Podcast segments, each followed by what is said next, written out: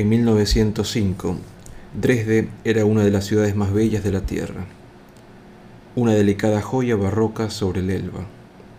Constituía el enclave perfecto para el extremo de la última composición de Richard Strauss, una ópera llamada Salomé. Sin embargo, después de empezar los ensayos, se extendió por la ciudad el rumor de que algo iba mal entre bastidores. Se decía que la nueva ópera del compositor era demasiado dura para los cantantes. Al caer el telón la primera noche, el día 9 de diciembre, las protestas crecieron en intensidad y algunos intérpretes se mostraron dispuestos a devolver sus partituras. Durante los ensayos de Salomé, Strauss fue capaz de mantener el equilibrio a pesar de todo. En cierta escena, uno de los oboes se quejó. Herr Doctor, Puede que este pasaje funcione en el piano, pero desde luego no sucede lo mismo con los oboes. Habrá que hacer de tripas corazón, muchacho, le contestó enérgico el compositor. Tampoco funciona en el piano. Los ciudadanos de Dresde se tomaron tan a pecho las noticias acerca de las divergencias dentro del teatro de la ópera que por la calle empezaron a retirarle el saludo a Ernst von Schuch, director de la orquesta. Se predecía que la representación acabaría siendo un fracaso vergonzoso y caro, y los orgullosos habitantes de Dresde no podían soportar una situación así. Schuch estaba convencido de la importancia de la composición de Strauss, por lo que el proyecto siguió adelante a pesar del alboroto y los rumores. La primera representación de Salomé abriría, en palabras de un crítico, un nuevo capítulo en la historia del modernismo.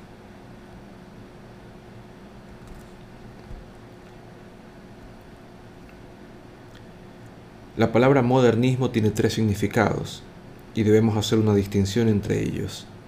El primero se hace a la ruptura histórica que tuvo lugar entre el Renacimiento y la Reforma, cuando comenzó a todas luces el mundo moderno y floreció la ciencia, así como un sistema de conocimiento al margen de la religión y la metafísica. El segundo significado, y el más frecuente, tiene que ver con el movimiento que se dio sobre todo en las artes, iniciado por Charles Baudelaire en Francia, aunque no tardó en traspasar sus fronteras. Estaba caracterizado por tres hechos fundamentales. El primero y más básico era el convencimiento de que el mundo moderno era tan bueno y satisfactorio como cualquier otra época anterior. Se trataba de una noble reacción ocurrida en Francia, en París en particular, contra el historicismo imperante en buena parte del siglo XIX, sobre todo en pintura, y que recibió un gran impulso de la reedificación de París llevada a cabo por el barón Georges Eugène Haussmann en la década de los 50. El segundo aspecto primordial del modernismo era su carácter de arte urbano, ya que la ciudad se había convertido en el foco principal de la civilización. Este hecho se hizo evidente en una de sus formas más tempranas, el impresionismo, cuya intención es captar el momento fugaz, el instante efímero que tanto prevalece en la experiencia urbana. Por último, en su afán por defenderlo, sobre todo el modernismo comportaba la existencia de una vanguardia, una élite artística e intelectual a la que separaban de las masas su capacidad mental y creativa, destinada con demasiada frecuencia a atacar a dichas masas al tiempo que pretendía guiarlas. Esta forma de modernismo hace una distinción entre la lenta sociedad agraria premoderna, en la que predominaban las relaciones cara a cara, y la sociedad de las grandes ciudades, anónima, vertiginosa y atomística, que como había apuntado Freud, entre otros, comporta un riesgo de alienación, miseria y degeneración.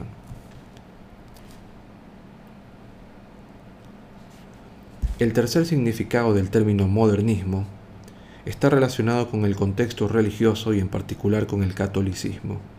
En el siglo XIX se vieron amenazados algunos aspectos del dogma católico, los clérigos jóvenes esperaban ansiosos a que la Iglesia se pronunciase ante los nuevos hallazgos científicos. sobre todo acerca de la teoría darwinista de la evolución y los descubrimientos llevados a cabo por arqueólogos alemanes en Tierra Santa, entre los cuales había muchos que parecían contradecir lo recogido en la Biblia. El presente capítulo se centra en estas tres caras del modernismo, que llegaron de la mano con la entrada del nuevo siglo. Salomé seguía de cerca la obra teatral homónima de Oscar Wilde y Strauss era consciente de su carácter escandaloso. Cuando Wilde había intentado representarla por primera vez en Londres, se lo había impedido la prohibición de Lord Chamberlain. Para desquitarse, el escritor amenazó con solicitar la ciudadanía francesa. Wilde reelabora el antiguo relato de Herodes, Salomé y San Juan Bautista con un barniz modernista, de manera que la heroína es representada como una virgen consumida por una cruel castidad. Cuando escribió la obra Wilde, no había leído a Freud, pero conocía la psicopatía sexualis de Richard von Krafft-Ebing, y el argumento poseía claros ecos de perversión sexual en la petición por parte de Salomé de la cabeza del santo. En una época en que mucha gente seguía considerándose religiosa, el escándalo estaba de sobra garantizado y la música de Strauss añadida al argumento de Wilde no hacía sino echar más leña al fuego. La orquestación era complicada, inquietante e incluso discordante para muchos oídos. Para subrayar el contraste psicológico entre Herodes y Johanan, empleó el recurso poco frecuente de escribir en dos claves al mismo tiempo. La disonancia continuada de la partitura se hacía eco de la crispación del argumento que alcanza su cenit con el llanto de Salomé en espera de su ajustizamiento. Esta escena interpretada por un solo de contrabajo en si bemol refuerza el doloroso drama de la situación de Salomé. Los guardias la golpean con sus escudos hasta la muerte. Tras la primera noche hubo opiniones de todo tipo, Cosima Wagner se mostró persuadida de que la obra era una locura. Una locura entregada a la indecencia, escribió. El Kaiser no permitió que se representase la obra en Berlín hasta que el astuto director de teatro no modificó el final, haciendo que el término de la actuación surgiese la estrella de Belén. Este sencillo truco lo cambió todo, y gracias a él se logró que Salomé fuese representada 50 veces durante aquella temporada. Diez de los 60 teatros alemanes de la ópera, todos enérgicamente competitivos, decidieron seguir el ejemplo de Berlín, de manera que en pocos meses Strauss pudo permitirse construir una mansión en Garmisch de estilo Art Nouveau. Tras el éxito obtenido en Alemania, la ópera se hizo famosa en todo el mundo. En Londres, Thomas Bigman tuvo que recurrir a todo tipo de favores con el fin de obtener el permiso para representarla. En Nueva York y Chicago, la prohibición de ponerla en escena fue categórica. En la primera de estas dos ciudades, un humorista gráfico sugirió que quizá tuviese más aceptación si se imprimiesen anuncios publicitarios en cada uno de los siete velos. En Viena también se prohibió la ópera, pero por alguna razón no sucedió lo mismo en Graz. Allí el teatro abrió sus puertas en mayo de 1906 a una audiencia que incluía a Giacomo Puccini, Gustav Mahler y un grupo de melómanos llegados de Viena, y entre los que se encontraba un aspirante artista desocupado llamado Adolf Hitler. A pesar de que para algunos Salomé resultó ofensiva, el éxito que acabó por alcanzar la ópera contribuyó a que Strauss fuese nombrado director musical del Hofberg berlinés. Tras empezar a trabajar allí, el compositor solicitó un permiso de un año para acabar su siguiente ópera, Electra. Esta fue fruto de su primera colaboración de relieve con Hugo von Hofmannsthal, cuya obra homóloga, llevada a las tablas por el mago del teatro alemán Max Reinhardt, había tenido la ocasión de ver en Viena precisamente en el mismo teatro en que vio a Salomé de Wilde. En un principio el compositor no mostró gran entusiasmo, pues pensaba que el tema de ambas obras era muy similar. Sin embargo, la imagen demoníaca extática que confería Hofmannsthal a la Grecia del siglo VI se apoderó de su fantasía por lo que tenía de diferente de la que tradicionalmente habían presentado los escritos de Johann Joachim Wickelmann y Goethe, una era de noble, elegante y sobre todo calma. Como consecuencia, Strauss cambió de opinión e hizo de Electra una ópera aún más intensa, violenta y decidida que Salomé. Ambas óperas tienen un lugar destacado en toda mi producción, diría Strauss más tarde. En las dos busqué los límites supremos de la armonía, la polifonía psicológica, sueño de Clitemnestra, y la capacidad del oído actual de asimilar lo que oye. El escenario de Electra es la puerta de los leones micénica, según Heinrich Schliemann. La ópera hace uso de una orquesta de 111 músicos, mayor incluso que la de Salomé, y la combinación de la partitura y la masa de intérpretes da como resultado una experiencia mucho más dolorosa y disonante. A los azotes de enormes acordes de granito se les unen sonidos de sangre y hierro. En palabras de Michael Kennedy, biógrafo de Strauss, Salomé resulta voluptuosa a causa de sus disonancias. Sin embargo, Electra es austera, nerviosa y chirriante. El papel de Clytemnestra lo interpretó en un principio Ernestine Schumann Heink, que describió las primeras representaciones como algo espantoso. Éramos un atajo de mujeres desquiciadas, dijo. No hay nada más allá de Electra. Constituye un punto final y creo que el propio Strauss lo sabe. Aseguró que no volvería a hacer el papel ni por tres mil dólares. Hay dos aspectos de la ópera que cabe destacar. El primero de ellos es la atormentada aria de Clitemestra. El personaje era un horripilante guiñapo tan valiente en manos de una pesadilla. Sin embargo, su voz se ve adornada con una multitud de quiebros y de entrada la música repite sus estertores y sus inesperados giros. El canto relata un sueño horrible, un horror de origen biológico, en el que su médula empieza a disolverse y una criatura desconocida gatea por su piel mientras intenta conciliar el sueño. De forma paulatina la música se va tornando más violenta y se hace más discordante y atonal.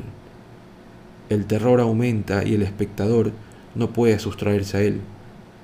También son dignos de mención los enfrentamientos de los tres personajes femeninos, Electra y Clitemnestra por una parte, y Electra y Crisótemis por la otra.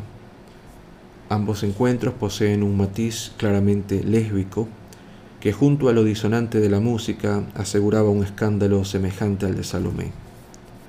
Cuando se estrenó el 25 de enero de 1909, también en Dresde, un crítico la, la despreció por considerarla arte contaminado. En Electra, la intención de Strauss y Hofmannsthal era doble. Lo primero que salta a la vista es que pretendían llevar a las tablas lo que estaban haciendo en pintura los expresionistas de Die Bruck y Der Reiter, Ernst Ludwig Kirchner, Erich Heckel, Basile Kandinsky, Franz Marc, entre otros. El uso de colores inesperados y antinaturales una distorsión inquietante y juxtaposiciones discordantes con la intención de cambiar la percepción del mundo que tiene el espectador. Y en este sentido, por supuesto, también se ve afectada la concepción del mundo antiguo. En la Alemania de la época, al igual que en Gran Bretaña o en los Estados Unidos, la mayor parte de los estudiosos habían heredado una imagen idealizada de la antigüedad, en la que habían influido un buen número de autores, de Winkelmann a Goethe, que concebían una Grecia y una Roma clásicas dotadas de una belleza fría, comedida, sencilla y austera. Pero Nietzsche había cambiado dicho panorama al poner de relieve los aspectos instintivos, salvajes, irracionales y sombríos de la Grecia prehomérica, que se nos revela de forma obvia, por ejemplo, si leemos la Iliada y la Odisea, sin dejarnos llevar por opiniones preconcebidas. De cualquier manera, Electra no solo versaba sobre el pasado, su tema principal era la verdadera naturaleza del hombre y por tanto de la mujer, por lo que se confería al psicoanálisis una importancia incluso mayor. Hofmannsthal se reunía con Arthur Schnitzler casi a diario en el café Grienstein, y debemos recordar que Freud consideraba a este último como su doble. No cabe duda alguna de que Hofmannsthal debía de haber leído estudios sobre la histeria y la interpretación de los sueños. De hecho, el propio personaje de Electra muestra unos síntomas muy semejantes a los de Anna O, la famosa paciente de Joseph Breuer, fijación por el padre, frecuentes alucinaciones y una sexualidad perturbada, entre otros. Con todo, Electra no es un informe clínico, sino una obra de teatro. Los personajes se enfrentan a dilemas morales y no solo psicológicos.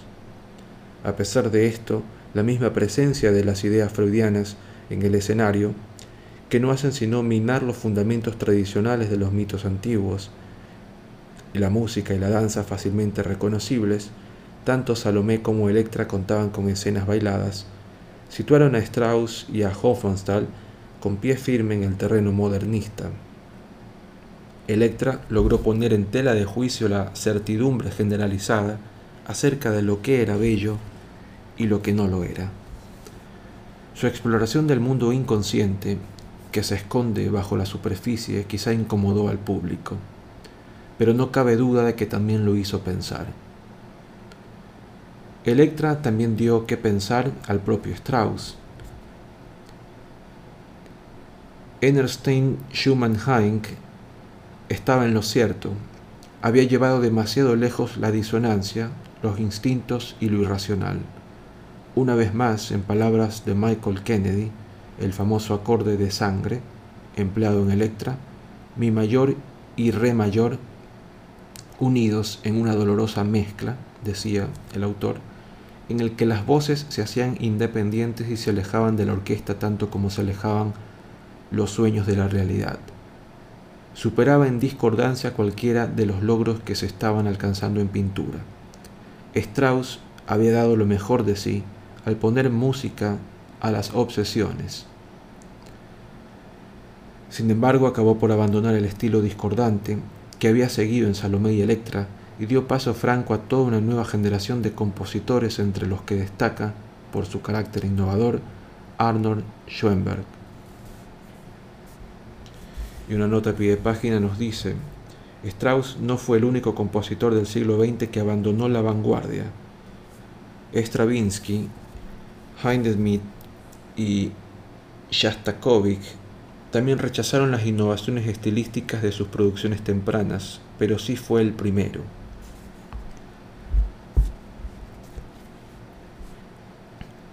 Strauss, no obstante, se mostró ambiguo con respecto a Schoenberg, aunque manifestó que debería dedicarse a limpiar la nieve de los caminos mejor que a componer sobre el autor terminó por recomendarlo para una beca Leeds. Los ingresos de la Fundación Leeds se destinaban un año tras otro a ayudar a compositores o pianistas.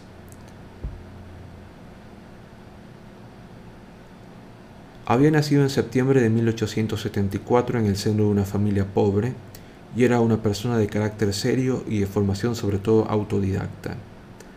Al igual que Max Weber, no era muy dado a sonreír su baja estatura, complexión nervuda y prematura calvicie le conferían un aspecto algo endiablado, propio de un fanático en opinión de su casi tocayo el crítico Harold Schoenberg.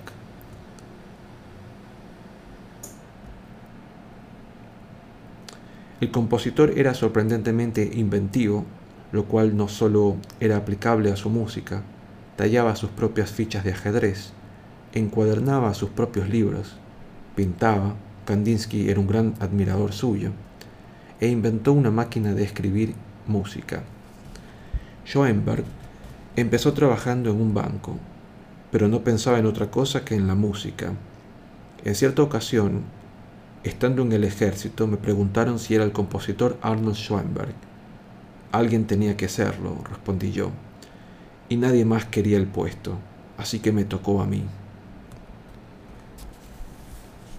A pesar de sus preferencias por Viena, donde frecuentaba el café Landmann y el Grindstyle, y donde vivían grandes amigos como Karl Kraus, Theodor Herz y Gustav Klimt, no tardó en darse cuenta de que la ciudad más beneficiosa para su formación tenía que ser Berlín.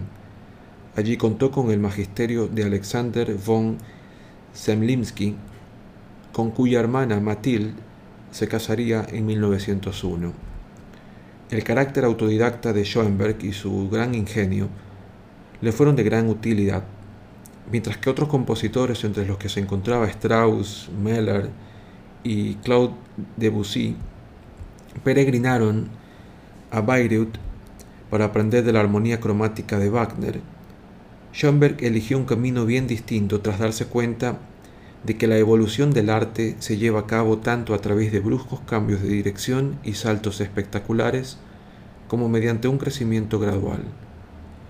Sabía que los pintores expresionistas pretendían hacer visibles las formas deformadas y sin refinar, desencadenadas por el mundo moderno, analizadas y puestas en orden por Freud. Y su intención era lograr algo similar en el terreno de la música la emancipación de la disonancia, como le gustaba llamarlo. En cierta ocasión, Schoenberg describió la música como un mensaje profético que revela la forma superior de vida hacia la que evoluciona la humanidad. Por desgracia se encontró con que su propia evolución estaba destinada a ser lenta y dolorosa, aunque la música de sus comienzos recibió una notable influencia de Wagner, y en particular de su Tristán e Isolda. No tuvo una acogida exenta de problemas en Viena. Las primeras manifestaciones tuvieron lugar en 1900 durante un recital. Desde entonces, escribiría más tarde, no ha cesado el escándalo. No fue hasta después de los primeros estallidos cuando empezó a explorar la disonancia, a semejanza de lo que sucedió con otras ideas de principio de siglo, como por ejemplo la relatividad o la abstracción, hubo varios autores que avanzaban más o menos a tientas hacia la disonancia y la atonalidad casi al mismo tiempo. Uno de ellos fue Strauss, como ya hemos visto, pero Jan Sibelius, Mahler y Alexandre Scriabin, todos mayores que Schoenberg, parecían estar también a punto de dar el mismo paso cuando murieron. Lo que hizo que este último liderase el camino hacia la atonalidad fue su relativa juventud, así como su carácter decidido e inflexible.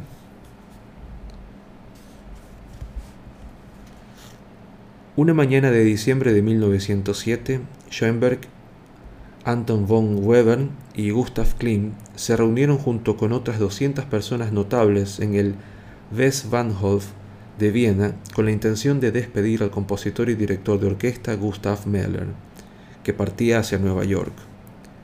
Harto del antisemitismo de moda en Viena, había abandonado la dirección del teatro de la ópera. Cuando el tren partió, Schoenberg y el resto de los parroquianos del café Grandstyle quedaron en la estación agitando los brazos en silencio para decir adiós a la figura que había dado forma a la música vienesa durante una década. Klimt hablaba en nombre de todos cuando susurró, se acabó. Pero esas palabras también podrían haber salido de la boca de Schoenberg, pues Mahler era la única persona de cierto relieve en la música germana que entendía lo que él estaba buscando. Con todo, aún tendría que enfrentarse a una segunda crisis, peor que la primera, en el verano de 1908, cuando coincidiendo precisamente con sus primeras composiciones atonales, Mathilde, su esposa, lo abandona por un amigo. Rechazado por su mujer y privado de la compañía de Mahler, a Schoenberg no le quedaba otra cosa que su música. Así que no resultaba extraño el tono sombrío que caracteriza las composiciones de esa primera etapa atonal. El año de 1908 fue trascendental para la música y también para Schoenberg. Fue entonces cuando compuso su segundo cuarteto de cuerda y Das Buch der Hagenden Garten. En ambas composiciones dio el paso histórico de producir un estilo que se hacía eco de la nueva física y por tanto se presentaba falto de cimientos. Las dos están inspiradas, las dos obras están inspiradas por la crispada poesía de Stefan George, otro cliente habitual del café Grindstyle. Los poemas de George, a medio camino entre la pintura experimental y las óperas de Strauss, estaban poblados de referencias a las tinieblas, a mundos ocultos, fuegos sagrados y voces. Según Schoenberg, el momento preciso en que apareció la atonalidad fue durante la composición de los movimientos tercero y cuarto del cuarteto de cuerda. Estaba haciendo uso del poema de George titulado Arrebato místico, cuando de súbito dejó a un lado los seis sostenidos de la escala. Tras completar enseguida la parte del violonchelo, abandonó por completo cualquier sentido de la tonalidad para producir un verdadero pandemonium de sonidos, ritmos y formas. La suerte quiso que la estrofa acabase con el verso.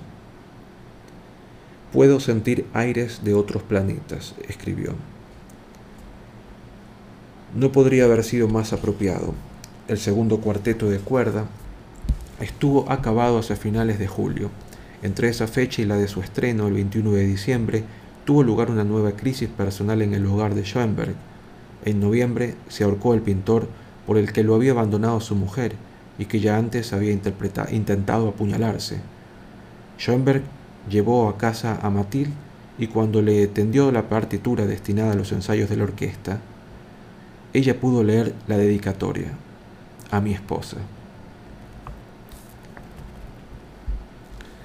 El estreno del segundo cuarteto de cuerdas se convirtió en uno de los mayores escándalos de la historia de la música. Después de apagarse las luces, el público guardó un respetuoso silencio durante los primeros compases, pero solo durante estos. Muchas personas que habitaban en apartamentos en Viena llevaban en la época silbatos junto a sus llaves. De esta manera, si llegaban tarde por la noche y se encontraban con la puerta principal del edificio cerrada, solo tenían que hacerlo sonar para llamar la atención del portero. La noche del estreno, la audiencia sacó sus silbatos y provocó un estruendo tal en el auditorio que logró ahogar la música del escenario.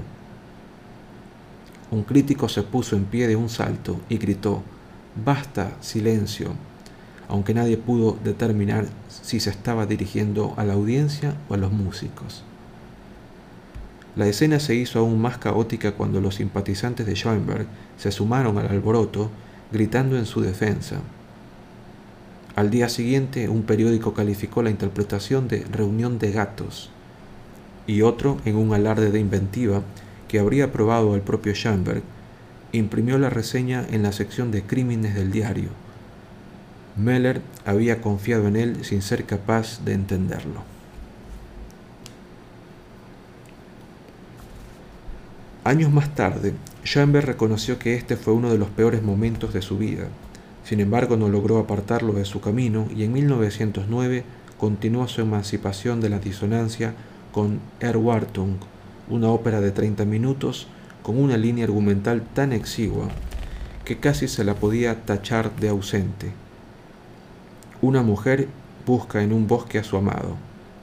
Cuando lo encuentra, descubre que está muerto, cerca de la casa de la mujer que se lo había robado. La música, más que relatar la historia, refleja los sentimientos de la mujer, alegría, rabia, celos. En términos pictóricos, Erwartung es a un tiempo expresionista y abstracto, y se hace eco del abandono del compositor por parte de su esposa.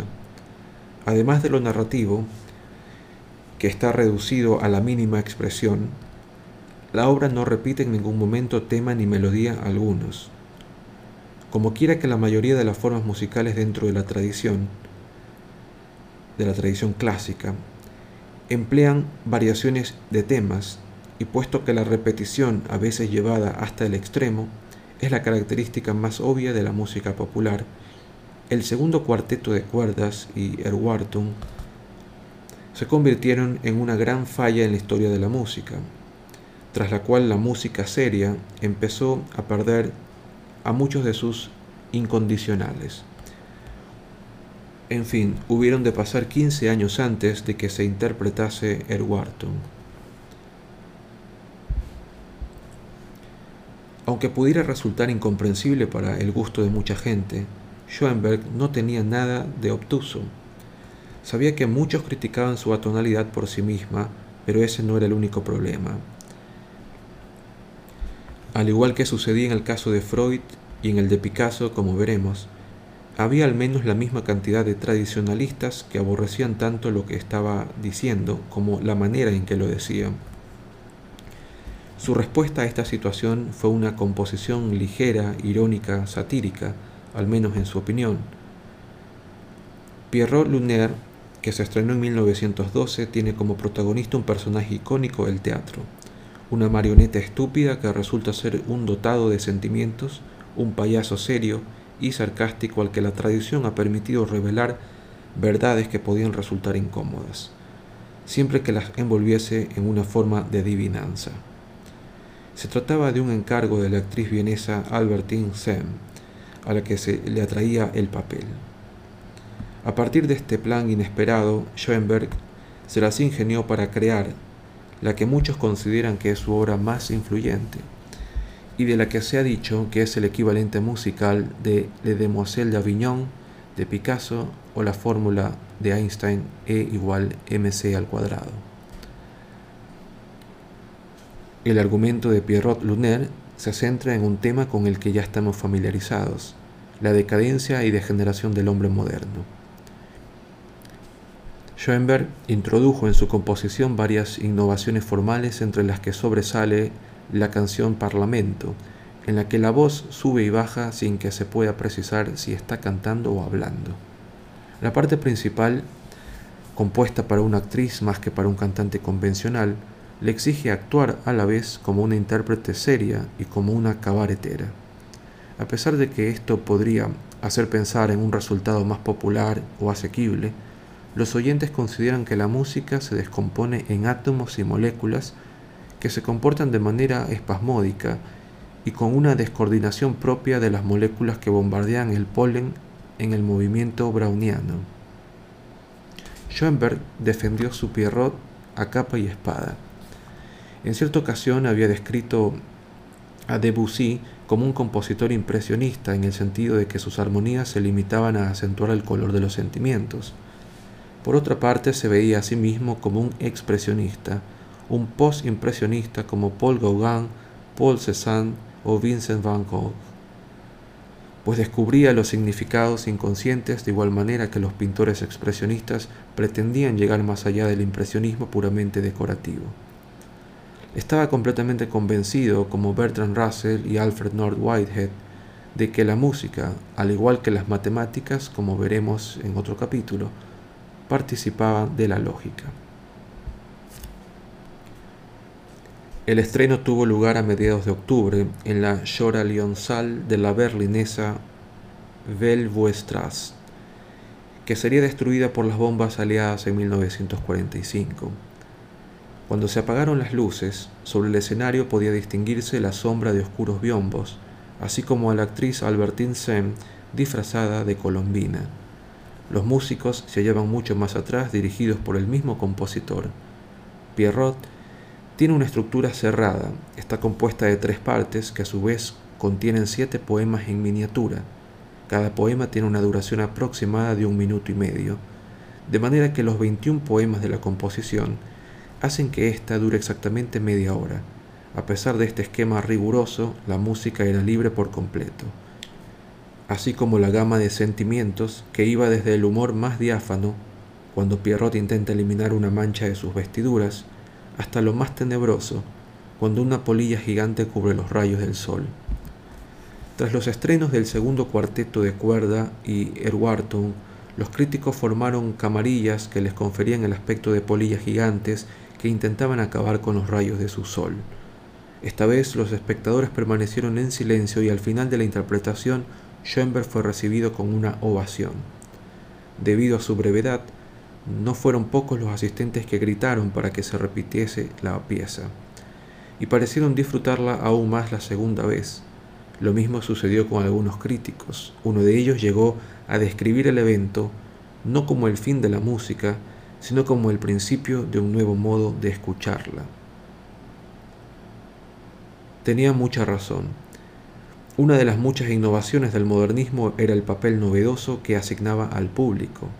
La música, la pintura, la literatura e incluso la arquitectura nunca volverían a ser tan fáciles como entonces. Schoenberg, a semejanza de Freud, Klimt, Oscar Kokocha, Otto Weininger, Hofmannsthal y Schnitzler, creían que los instintos, o más bien creían en los instintos, en el expresionismo, el subjetivismo. Para los que deseaban subirse al carro resultó estimulante, los que no, no podían menos que reconocer que no había marcha hacia atrás. De cualquier manera, era innegable que Schoenberg había descubierto un camino diferente del de Wagner. El compositor Claude Debussy declaró en cierta ocasión que la música de este último, de Wagner, era una bella puesta de sol que muchos confundieron con un amanecer. Y nadie lo sabía mejor que Schoenberg.